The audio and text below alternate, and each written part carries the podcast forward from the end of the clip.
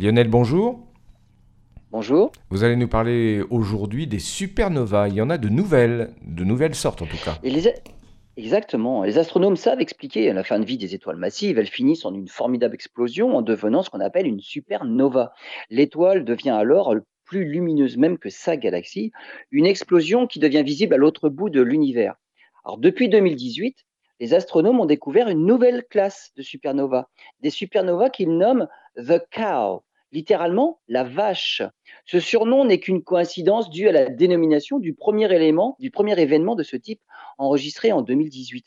Euh, cette supernova a été codée AT, donc pour euh, phénomène astronomique transitoire 2018 COW. COW, c'est pour notifier son ordre dans les découvertes de l'année 2018.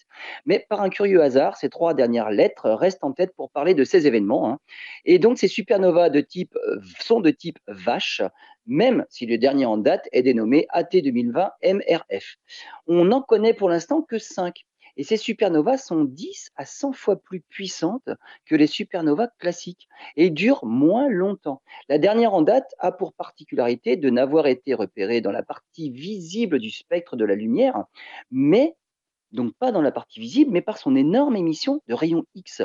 Cette cinquième supernova de type The Cow euh, a même émis 200 fois plus de rayons X que la première repérée en 2018.